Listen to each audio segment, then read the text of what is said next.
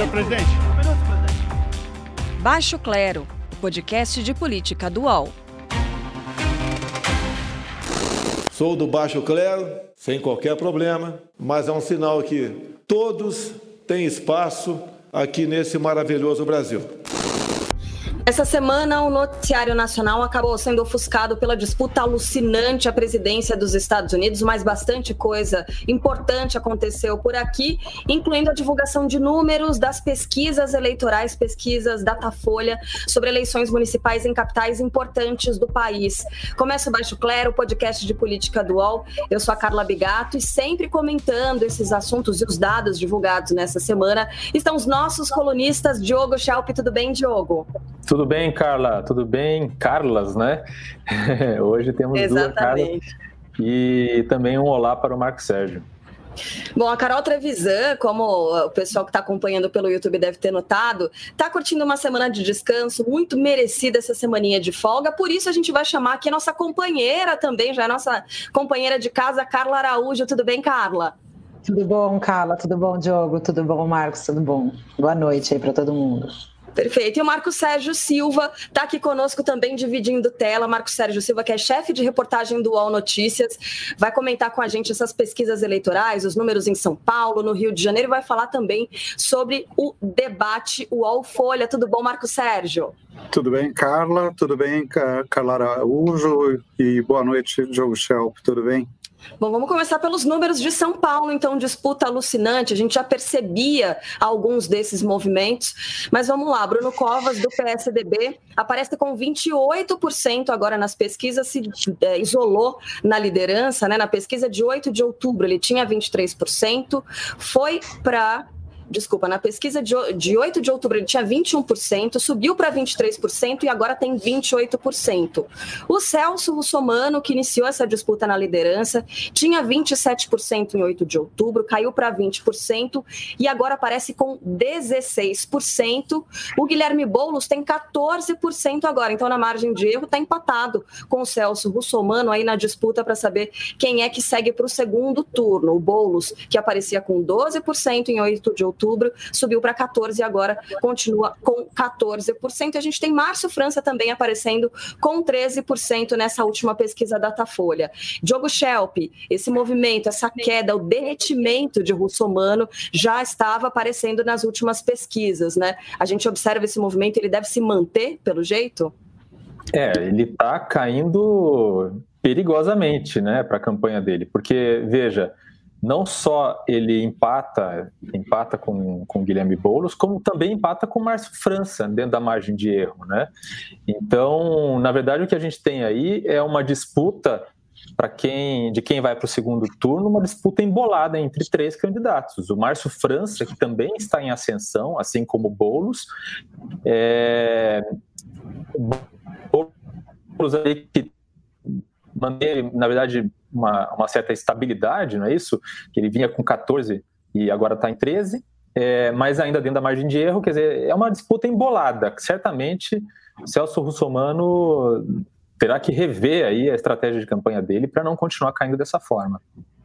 Eu vou aproveitar que o Marco Sérgio Silva, que é o chefe de reportagem do UOL Notícias, está aqui conosco hoje. Ele vai explicar um pouco das regras do debate. Marco Sérgio, essa pesquisa da Datafolha também serviu para definir quais são os quatro candidatos que participam, né, justamente do debate UOL Folha. Eu queria a sua análise a respeito desses números divulgados nessa quinta-feira e também um pouco das perspectivas, né, da expectativa para esse debate. Vai ser quente, né?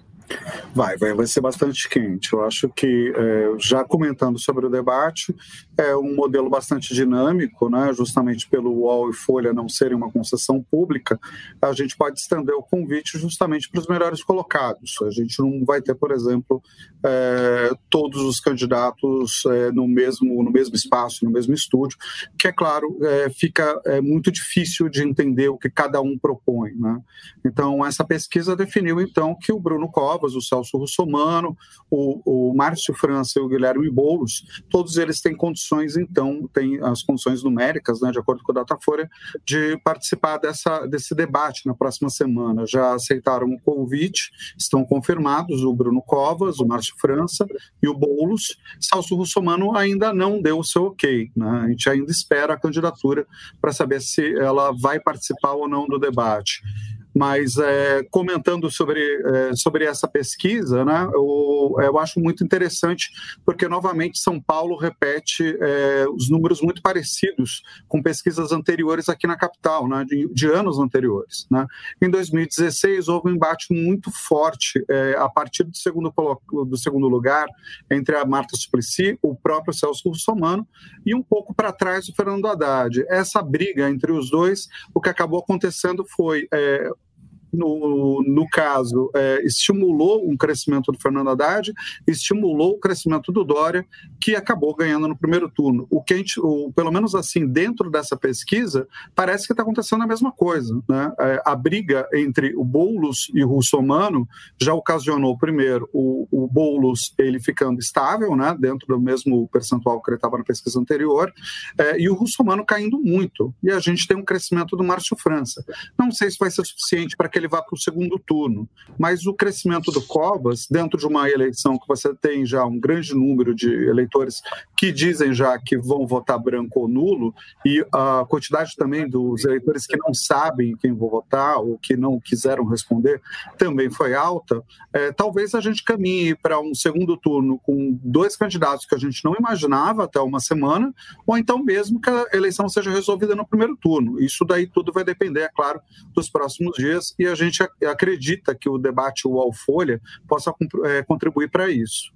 Deixa eu chamar a Carla Araújo, nossa colega baseada em Brasília, também para comentar, muito embora esses números sejam de São Paulo. Carla, a gente percebe um fenômeno que é o seguinte: o presidente Jair Bolsonaro ele não tem conseguido transferir a popularidade dele é, para Celso Russomano, também para Marcelo Crivella no Rio de Janeiro, né? Já já a gente pincela os números do Rio. Queria saber em Brasília como é que isso está repercutindo, se isso tem sido comentado é, aí pelos, é, pelas figuras próximas ao presidente, pelo próprio presidente, por que não? Não. É, o, Carla, é, eu tive umas conversas ontem ali no entorno do presidente. É interessante ver que um, um auxiliar direto dele chamou atenção por uma questão o presidente tinha feito uma promessa de não interferir nas eleições municipais que ele não cumpriu, né? Ele acabou, por mais que fosse um pouco reticente, acabou entrando, acabou recebendo ali o Crivella, acabou tirando foto com alguns isso foi ruim para o presidente, porque no caso do Russomano, no próprio caso do Crivella no Rio, essa associação ela não tem sido vista até agora como positiva. Por outro lado, para a, a, campanha de reeleição do presidente, que apesar de estar longe, já está em, em, curso aqui em Brasília, é, eles acham que isso ainda não vai ter um efeito, que até 2022, eventuais derrotas de candidatos bolsonaristas nessa, nessa eleição municipal, eles ainda tentam distanciar. Mas um, um fato é, é, não tem sido vantagem na, nas praças municipais essa associação com o Bolsonaro até agora. E isso não é bom o presidente, é, os auxiliares do presidente falam que o ideal era que ele tivesse conseguido se segurar e só entrar no barco mesmo no segundo turno, onde as chances de, de ruptura eram menores. E no caso aqui, de, é, no caso aí de São Paulo, né, tem esse embate que o Bruno Covas deixou um pouco de lado o Dória, né, que poderia ser um teste Bolsonaro e Dória, eventualmente que não ficou. Então só está o russomano querendo colar no Bolsonaro o tempo inteiro, e isso não está trazendo vantagem nenhuma para ele. Então, é, em nível federal aqui, é, esse pleito municipal tem chamado a atenção, tem ligado alguns alertas, assim, mas o pessoal ainda tenta manter um cenário otimista de que até 2022 tem tempo e que dá para superar essas eventuais derrotas de candidatos bolsonaristas que, que devem acontecer aí pelo que vem se desenhando, né? É, eu quero também saber do Diogo, né, opinião a esse respeito da transferência de popularidade do Bolsonaro para os candidatos, se bem que Crivella, ele agora aparece com 15%, né, na pesquisa pesquisa divulgada nessa quinta-feira, ele tem 15%, para a gente perceber a trajetória do Crivella.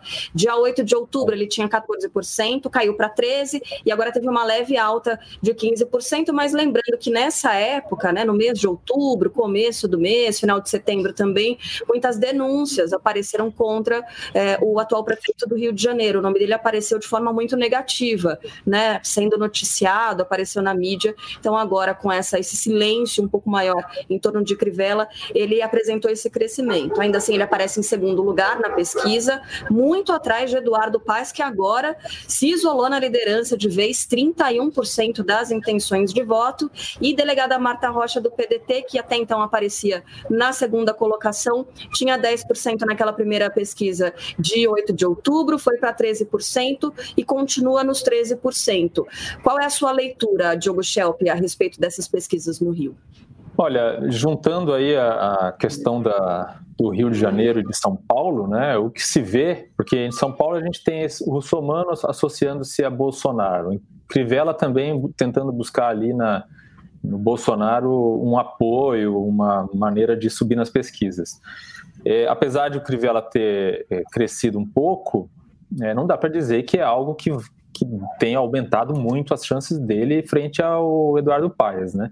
A verdade é que é mu muito mais fácil transferir rejeição do que carisma. E Bolsonaro tem rejeição crescente, tanto em São Paulo quanto no, no Rio de Janeiro. Você junta isso com o fato de Crivella ser muito mal avaliado, ser um prefeito muito mal avaliado, que não é o caso do Bruno Covas, né, nas mesmas proporções, aí você tem esse resultado que a gente tem aí, do, do, do Crivella bem atrás.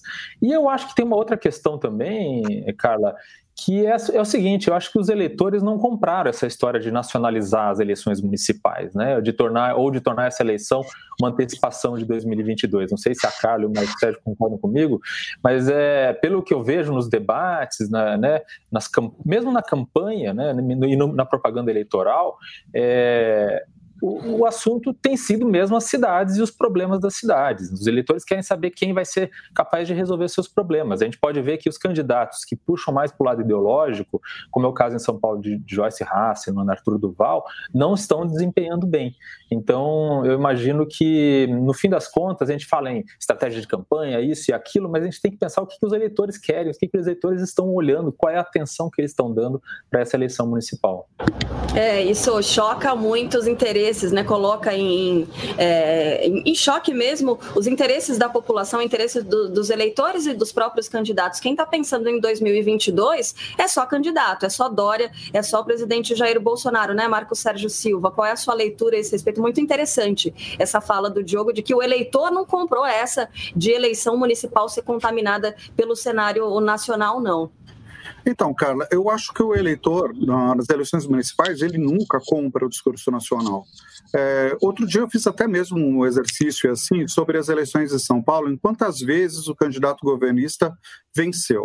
E a única vez foi em 2012. E não foi propriamente porque o candidato governista era apoiada, era apoiado pela presidente de então. Ele venceu porque a rejeição do outro candidato era muito alta.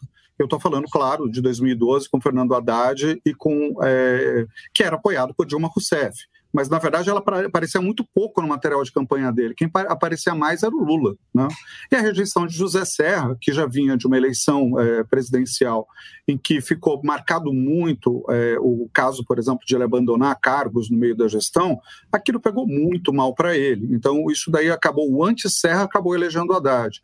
Mas é, a gente volta até 85, a primeira a eleição depois da, da redemocratização, e na, naquela época o PMDB estava super em alta, né? Enfim. É, mesmo assim, quem ganhou foi um candidato que era muito mais vinculado a forças conservadoras, que tinham acabado de sair do governo federal, que foi o Jânio Quadros. Isso voltou a se repetir seguidamente. Né? Então, não é nenhuma novidade essa, né, esse descolamento. Queria aproveitar também para fazer uma análise sobre o BH. BH, para mim, é o exemplo clássico de que a eleição municipal discute problemas da cidade e não, não problemas federais. O Calil agora disparou, ele tem 65% das intenções de voto, deve resolver já no primeiro turno.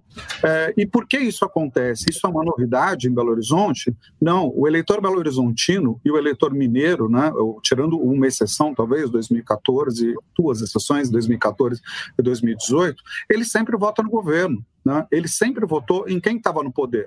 É, tanto que o ciclo PSB, PSB-PT é, na, na, na, Prefeitura Belo Horizontina, isso daí veio desde, desde 92 e só foi encerrado em 2016 com a gestão do Calil, é, com a eleição do Calil. E o Calil mesmo, ele tem dentro do, do, do, do, governo dele, tipo, pessoas que já foram vinculadas às gestões do PT.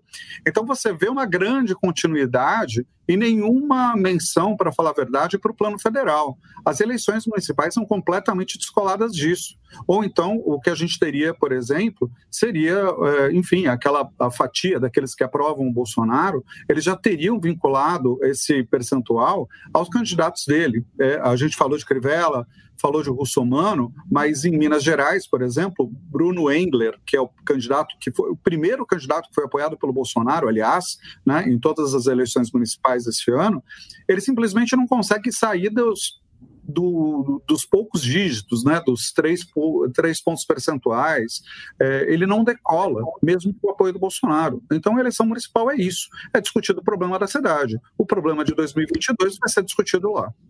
Gente, BH está resolvida, né? A situação, pelo jeito. 65% para o Calil, do PSD. O segundo colocado tem 7%. 7% João Vitor Xavier, do Cidadania. A Áurea Carolina, do Pessoal, tem 5%. E o Bruno Engler, citado pelo Marco Sérgio Silva, do PRDTB, aparece com 4% imagino que não, não tenha é, chance de virada, né? A não ser que a gente tenha um erro muito grande nas pesquisas, como, ao que tudo indica, está acontecendo nos Estados Unidos nesse momento, mas aí é, talvez seja tema para uma outra conversa. Só para a gente fechar aqui esse bolão, já era Belo Horizonte, Diogo Schelp? Acho que sim, eu, eu apostaria que sim. E para você, Carla? Também, né? Difícil. Tá, tá logo aí a eleição complicado, 7%, 60 e pouco. Bem, bem complicada. Esse daí é mais fácil. Esse daí tá fácil de apostar, né? esse tá fácil. Gente, vamos, vamos então aproveitar e, e, falar bem rapidinho, abordar esse tema antes de falar é, da, da eleição americana propriamente dita, essa questão das pesquisas eleitorais errarem tanto nos Estados Unidos. Isso pode também se replicar por aqui, né? A gente já vinha é, de uma onda em que as pessoas estavam questionando resultados de pesquisa que são divulgadas antes das eleições. É, Marco Sérgio Silva, aproveitar que a sua, a, a sua presença aqui no nosso Baixo Clero de hoje. Você acredita que a gente possa ter algum tipo de desconfiança maior das pesquisas é, no Brasil depois de, de, desse acontecimento nos Estados Unidos, já que é, a maior parte das pesquisas davam como certa a vitória de Joe Biden e de lavada, e não é isso que a gente está observando até agora, disputa acirradíssima por lá. Qual é a sua avaliação? Bom, a minha observação é que eu acho que foi é, pouco, é, pouco considerada a margem de erro é, nos estados em que colocavam o Biden na frente. É, em alguns lugares, por exemplo, a margem era a, a diferença dele para o Trump era muito pequena. Então isso é, causou uma, uma, uma, pequena uma, uma grande impressão de que, é, de que o Biden na verdade ele, ele iria levar muitos estados e a, a vitória seria por uma margem muito maior do que se ele vencer. Né? Hoje, por exemplo, se a gente for pensar que alguns estados eles é, já devem, é, enfim, alguns estados eles estão caminhando aí para ou, ou, um empate ou pelo menos uma vitória muito é, muito apertada de um candidato ou de outro, né? Enfim, fica muito claro que essa margem de erro, de, essa, essa a margem de erro deve sempre ser considerada nas pesquisas, né? E o que aconteceu nos Estados Unidos foi que em alguns casos uma diferença de um ponto percentual ou dois pontos percentuais percentuais, foi considerada como favoritismo. Eu acho que aqui no Brasil a gente já tem uma cultura muito grande e forte de considerar a margem de erro. Mas não podemos esquecer que em 2018 tivemos dois candidatos que eles cresceram muito na reta final da campanha e eram tidos e foram tidos como azarões e venceram, né? O Witzel no Rio é, e o caso do Romeu Zema em Minas Gerais. E aí, Diogo? Sim, eu, eu acredito o seguinte, quer dizer, na verdade nem acredito, eu acho que é só uma, uma constatação. As pesquisas no Brasil, elas são, elas acertam muito mais do que as pesquisas nos Estados Unidos, até pelo sistema eleitoral. Primeiro, nós temos um voto obrigatório, né? Os Estados Unidos, as pesquisas, os institutos têm grande dificuldade de acertar na projeção de qual vai ser o comparecimento nas urnas. Né? E esse, esse ano, por exemplo, foi um comparecimento recorde né? É, coisa que não se via há 100 anos. Então, o, esse, é um, esse é um fator importante nas pesquisas americanas que, que sempre atrapalha é, a previsão. A outra coisa é o fato da, da eleição lá ser indireta, então, essa coisa do voto é, nacional não ser o que define o vencedor.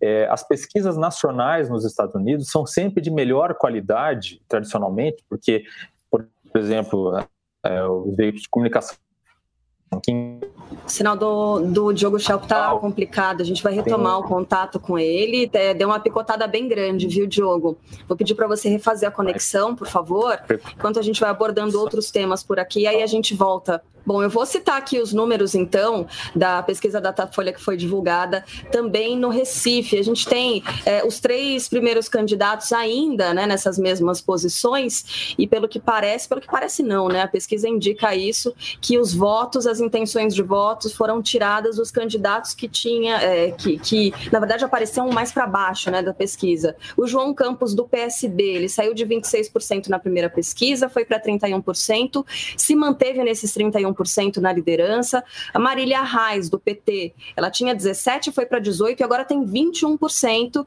E a delegada Patrícia, do Podemos, também saiu de 10%, foi para 16% e continua com. Ah, não, a delegada Patrícia caiu, hein? Foi para 14%. E o Mendonça, filho do DEM, foi quem apareceu agora, subiu para 16%. Então a gente tem uma mudança aí é, nas três primeiras colocações. Vocês querem comentar a pesquisa do Recife? A gente pode passar para Porto Alegre, que tem um tema interessante, hein, Carla Araújo? Araújo.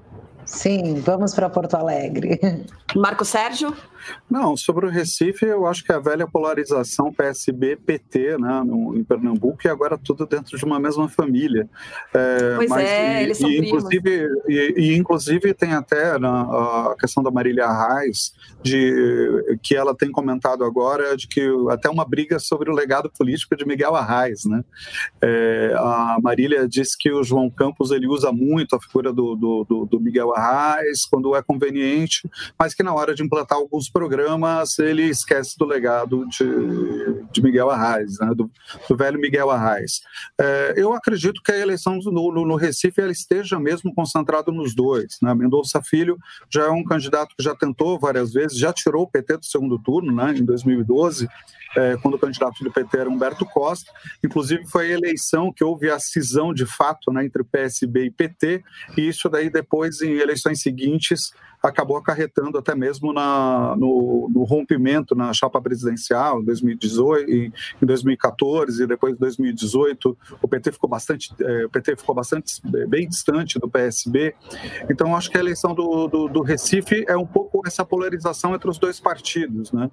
É, tem alguma semelhança também com a eleição em Fortaleza, mas ali é uma outra história, né? A família Ferreira Gomes e também o legado do PT, que às vezes se confunde com os Ferreira Gomes, né? Mas isso daí, enfim, é um outro assunto.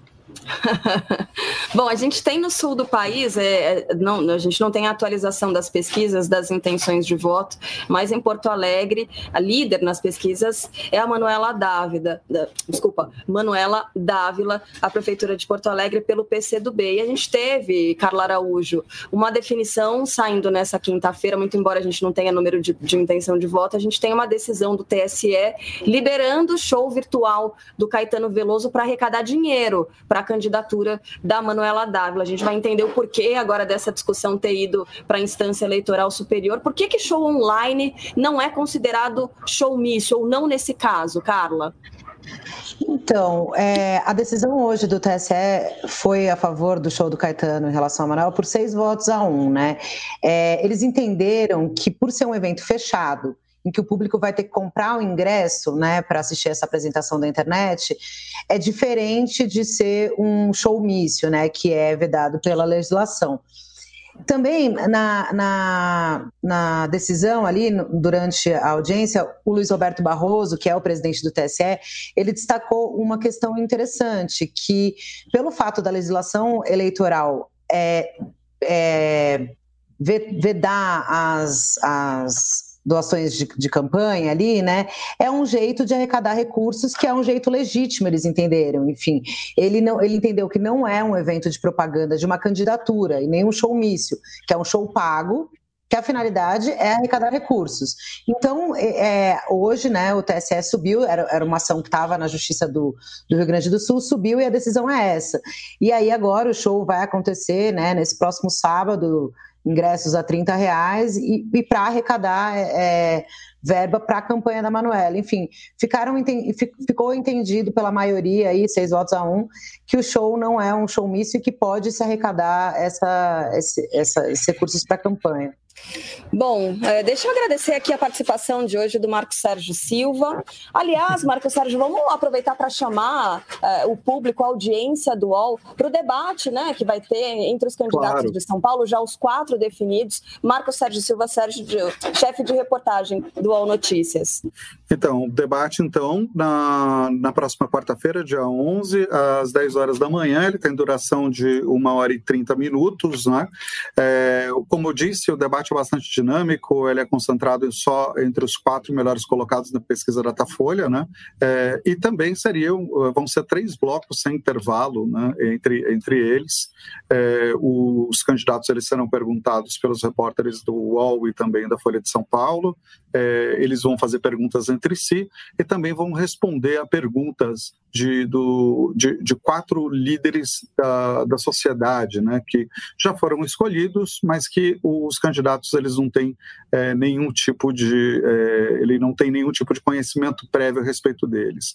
Então eu convido aqui aos, aos ouvintes do, do, do Baixo Clero para que possam assistir aí na próxima quarta-feira, do dia 11 às 10 horas da manhã, no enfim no site do UOL, nas redes do UOL e também no site e nas redes da Folha de São Paulo. Muito obrigado, gente. O convite foi Valeu. feito muito obrigada, Marcos Sérgio Silva, participando hoje, presença ilustre, trazendo aqui é, muito conteúdo para o nosso Baixo Claro podcast de política dual. Até a próxima, hein, Marcão? A gente conta com a sua presença por aqui também. Até a próxima, Carla. Até a próxima, Carla Araújo. E até breve, Diogo Schelp. É isso aí, a gente vai fazer um intervalo bem rapidinho por aqui. Daqui a pouco tem o segundo bloco do Baixo Clero, tem frigideira por aqui, também tem eleição americana. Já, já. Posse de Bola é o podcast semanal do All Sport sobre futebol. Às segundas e sextas-feiras, eu, Eduardo Tironi, converso com Juca Kifuri, Mauro César Pereira e Arnaldo Ribeiro sobre o que há de mais importante no esporte favorito do país. Você pode ouvir o Posse de Bola e outros programas do UOL em uol.com.br/podcasts, no YouTube e também nas principais plataformas de distribuição de podcasts. Tudo mais tranquilo por aqui. Diogo Schelp já de volta com a conexão ok. E a Carla Araújo estava nos dizendo, fora do ar, que em Brasília o pessoal até tenta falar sobre outro assunto, mas a eleição americana tem dominado todas as conversas. O que o pessoal anda dizendo por aí no centro do poder no Brasil, hein, Carla? Olha, Carla, do mesmo jeito que eles tentaram fazer o Bolsonaro ficar quieto nas eleições municipais, eles têm, os auxiliares do Bolsonaro tentaram e muito fazer com que ele ficasse quieto nessa nessa, eleição americana, o que não deu certo também, né? O presidente, desde que começou o, o processo eleitoral nos Estados Unidos, começou a ser perguntado ali pelos apoiadores e foi entregando que ah, o Trump é o favorito, o Trump é o favorito. É, quer dizer, para ele, né? O Trump é a minha torcida é o Trump, a minha torcida é o Trump. Existe uma operação aqui de cautela, né? De tentar fazer um pouco assim, arrefecer aí os ânimos. E a ideia do, do Ministério ali da Economia e de, outro, de, outras, de outros atores é tentar mostrar que, independente do resultado, as relações comerciais entre os dois países seguem o seu curso natural e, enfim, não teria tanta influência em relação a um vencedor ou outro. É, é fato que está todo mundo também acompanhando, né? Existe essa expectativa se o Bolsonaro vai entrar no, no jogo da judicialização, eventualmente, da eleição como, como Trump.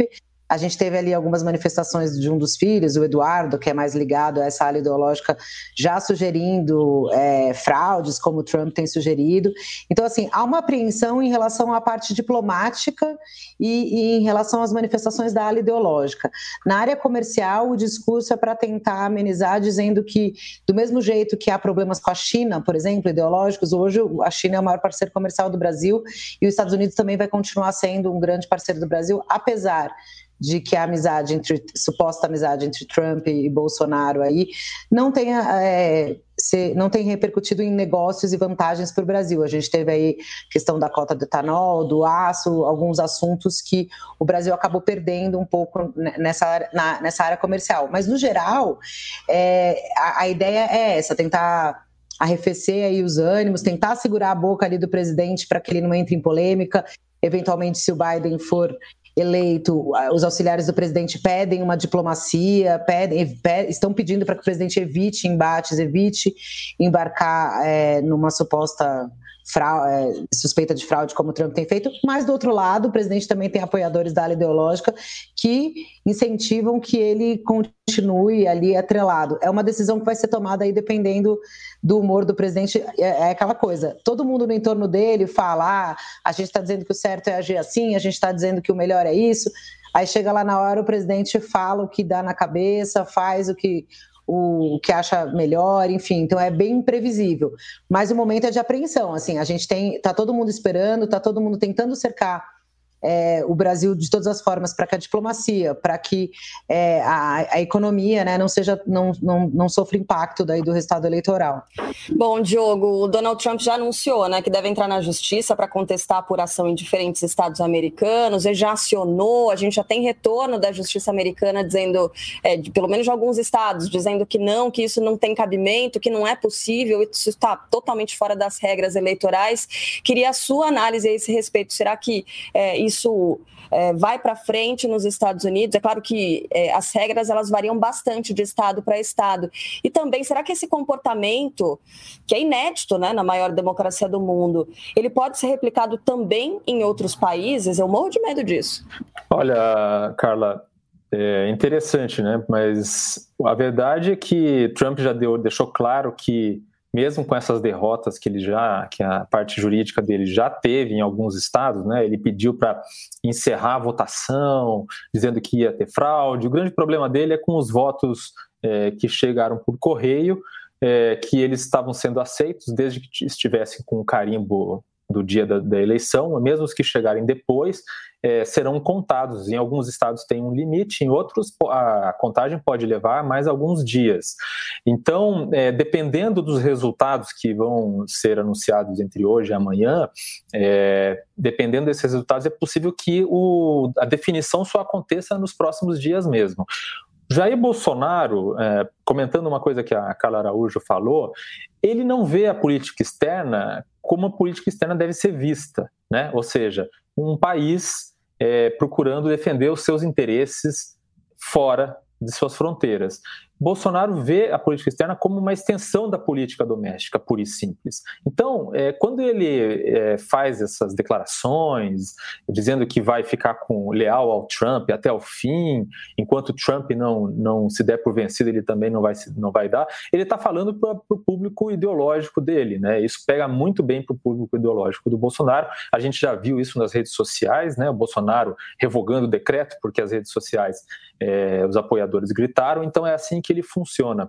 E é claro que existe o risco de que no Brasil, não sei se em outros países, ele também venha, venha a imitar. Se Trump, na maior democracia do mundo, faz isso, é, por que não Bolsonaro não faria isso aqui também, se eventualmente é, um resultado eleitoral não, não convier para ele? Lembrando que em, nesse ano ele já, já fez teoria conspiratória a esse respeito, dizendo que, na verdade, ele teria vencido em, em primeiro turno as últimas eleições presidenciais, o que não é verdade, né? Vocês devem se lembrar desse fato fato. Quer dizer, ele já é, ele é mesmo já tendo vencido, ele fica tentando encontrar pelo em ovo em eleições passadas. Né? É, acabou ficando é, é? Desculpa, Carla. É, não, e naquela, na ocasião em que ele falou que ele teria sido eleito no primeiro turno e que tinha tido fraude, ele falou que em breve ele apresentaria provas. É, e a gente cobrou, e aí eu lembro que eu falei com alguns integrantes da inteligência assim, não, não tem. Entendeu? Não tem. E aquela coisa, ele joga para a plateia, fala. É, aí a gente fala, claro que, assim, o Marco Feliciano já começou a, mostrar um pouco dessa, dessa linha que vai seguir. Imagina se nos Estados Unidos estão essas fraudes estão acontecendo, como será que em 2022 temos que estar preparados? Então, assim, o discurso deles está montado porque o Bolsonaro questiona as urnas eletrônicas desde sempre e ele questiona o sistema eleitoral que ele foi eleito. Né? Então, assim, é, é imagina se ele perder. Então, assim, Sendo eu acho que. que as urnas é uma... eletrônicas, desculpa, Carla, as únicas eletrônicas Sim. é um sistema me, ainda melhor, muito melhor do que que a gente está vendo nos Estados Unidos, por exemplo, né? Não, gente, só dividindo um meme que eu achei muito legal, é, se os Estados Unidos são a maior democracia do mundo, você já pode colocar que você tem inglês fluente no seu currículo. Porque é tão complexo e tão, tão bagunçado. Porque, assim, é um negócio que, gente, como assim maior democracia do mundo de um sistema que a gente não consegue, né? Enfim, o voto não vale direito, o outro fica questionando todo mundo, enfim dos memes que estão rolando por aqui, esse é um que eu achei bem divertido, assim, porque é bem Pois isso, é, né? é, não, realmente. O que eu ia dizer, Carla, é que ficou por isso mesmo, né? A afirmação do presidente da República, esse questionamento, que é um questionamento seríssimo, ficou por isso mesmo, palavras ao vento, mas na verdade, talvez galgando uma narrativa mais para frente, caso ela seja conveniente também, né? É, chegou a hora da nossa frigideira o personagem da semana, né? Dois personagens serão escolhidos nessa semana pela Carla Araújo, também pelo Diogo Schelp, já que a Carla está nessa semana aqui nos visitando. Ela já é de casa, né, Diogo? Mas ela é, é tá nos visitando nessa semana. Ela vai puxar a fila. Quem é que você frita, hein, Carla? Então, Carla, eu acho que tem, tem um personagem que vira e mexe, ele, ele aparece aí no cenário, né, de uma forma chamando atenção, e, e, essa semana, de novo, né, por dois fatos, basicamente. O filho do presidente, senador Flávio Bolsonaro, primeiro por ele ter ido para Fernando de Noronha, né, com passagens pagas pelo Senado, e depois ele atribuiu isso a um erro, e disse que ia devolver o dinheiro, mas ele só descobriu esse erro depois que matérias foram veiculadas na imprensa mostrando isso. E depois, com novas reportagens e novas é, demonstrações da prática de rachadinha, que cada vez vai se confirmando mais, ele sendo ali investigado.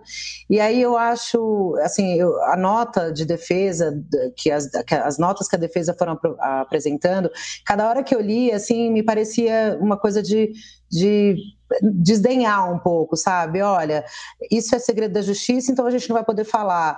É, não tem irregularidade até um, e, e garante que os servidores tá tudo certo, até onde ele tenha conhecimento. Enfim, é, é, é, tão superficial a forma como ele se defende de coisas óbvias, como, uma, como o Senado pagando passagem para ele em Noronha, até investigações seríssimas que mostram uma, que tem muitos indícios de corrupção.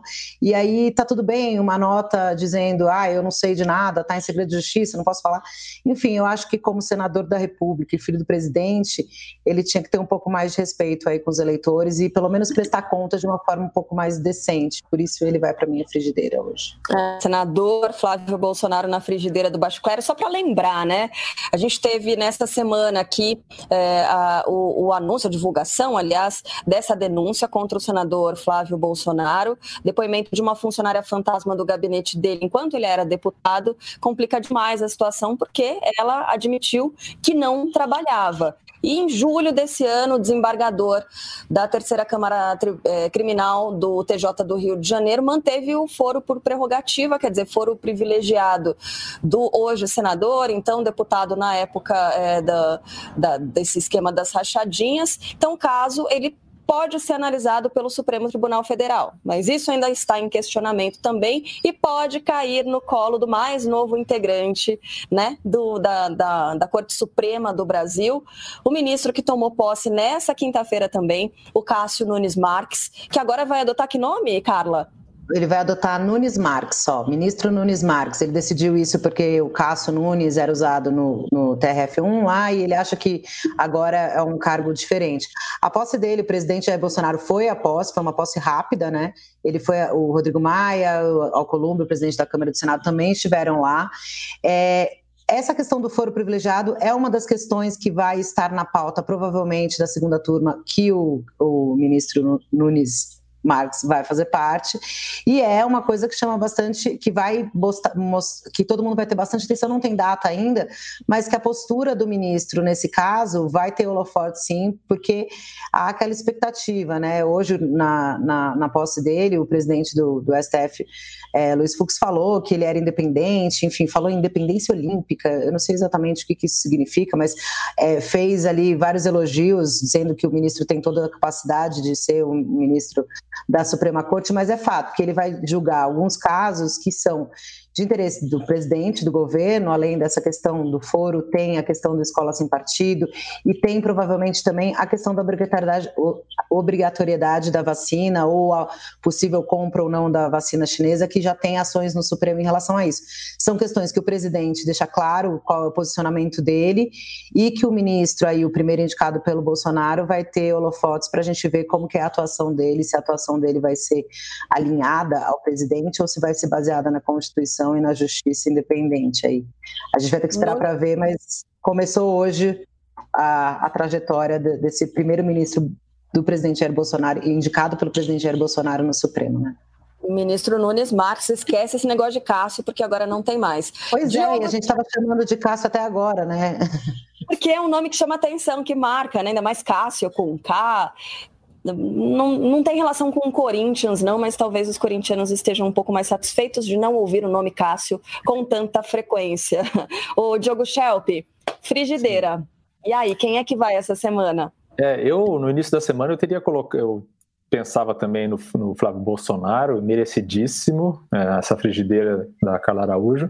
Mas eu vou colocar o presidente Donald Trump na frigideira. É, pelo fato de ele estar ridicularizando né, e colocando em xeque a credibilidade do sistema eleitoral da maior democracia do mundo, como a Carla Araújo falou, transformando esse sistema eleitoral em meme. Né? É, mesmo que ele perca né, ou, e não consiga ganhar no tapetão, como, como ele está tentando fazer, é, o dano que o Trump deixa é enorme. Né? Não, não só para a imagem do, do, do, sistema eleitoral americano, mas para a imagem dos sistemas democráticos como um todo, em todo o mundo. Né? E também para a confiança dos próprios americanos. Né? O Trump, afinal das contas, ele recebeu uma votação expressiva. Então, é, o que ele diz e faz tem uma influência enorme. É, essa parcela dos americanos que votaram nele e para para os quais ele está dizendo que está sendo roubado, eles vão ficar com essa pulga atrás da orelha. Isso tem um dano enorme para a democracia americana. Enquanto isso, os líderes das ditaduras do resto do mundo, como China e Rússia, devem estar dando risada, devem estar se divertindo, né? E com certeza vão usar isso para mostrar aos seus cidadãos que os Estados Unidos são uma prova de que democracia é sinônimo de caos. Concordo com as duas frigideiras. Assim, são é, nomes que estão uh, sempre aí no mainstream, né? Sempre aparecendo. A gente tem é, muitas críticas a fazer sobre as posturas deles, mas nessa semana é, realmente são nomes indiscutíveis. Parabéns, viu? Concordo com os dois. A gente encerra assim o Baixo Clero, podcast de política dual. Na semana que vem tem mais, quem sabe, né, com o resultado das eleições americanas ou não, vai saber recontagem de votos. Sei que o pessoal que está ali, ó, fazendo a contagem, a apuração, né, deve estar tá cansado. Imagina pensar em fazer uma revisão de tudo isso. Será que são os mesmos funcionários que vão fazer? A gente traz essas respostas aqui no próximo episódio do Baixo Clero. Carla Araújo, muito obrigada pela participação, sempre abrilhantando aqui o nosso podcast. Um beijo Imagina, bom para você. Eu que agradeço vocês lembrarem de mim, é isso, estou sempre à disposição de vocês, é um prazer também, eu aprendo um monte conversando com vocês, é ótimo. Beijo, querida. E Diogo Shelby, Trump vai te ligar logo mais, hein? Tô esperando aqui. Até mais. Tchau, bom fim de semana. Tchau, tchau, até a próxima. Baixo Clero tem a apresentação de Carla Bigato, Maria Carolina Trevisan e Diogo Schelp. Produção: Laura Capanema. Redação: Luana Massuela. Edição de áudio: João Pedro Pinheiro. Coordenação de Juliana Carpanês e Marco Sérgio Silva. Está encerrada a sessão!